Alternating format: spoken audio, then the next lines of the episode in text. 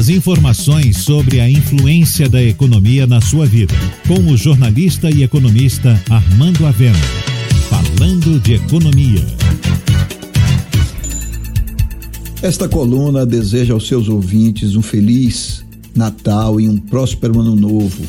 E que 2021 venha e traga vacina para que assim os brasileiros possam ter sua vida de volta.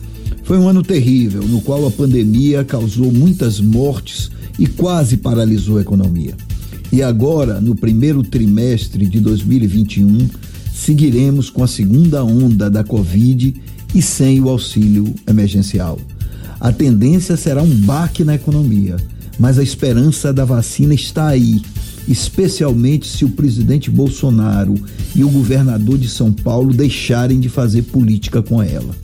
No mais, o ano de 2020 está chegando ao fim e, em termos econômicos, muito pouco o governo federal apresentou.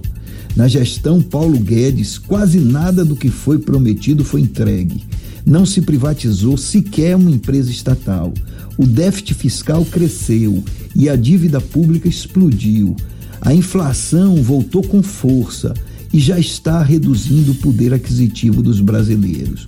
Além disso, não se fez a reforma tributária ou administrativa e o ministro da Economia só pensa em aumentar os impostos. O ministro Paulo Guedes foi tomado daquilo que se define como populismo econômico e tudo promete sem nada entregar. Felizmente agora está pedindo a vacinação em massa. É esse o presente de Natal que os brasileiros querem, para assim ter de volta a sua vida e ter a economia funcionando a plena carga. Você ouviu Falando de Economia, com o jornalista e economista Armando Avena.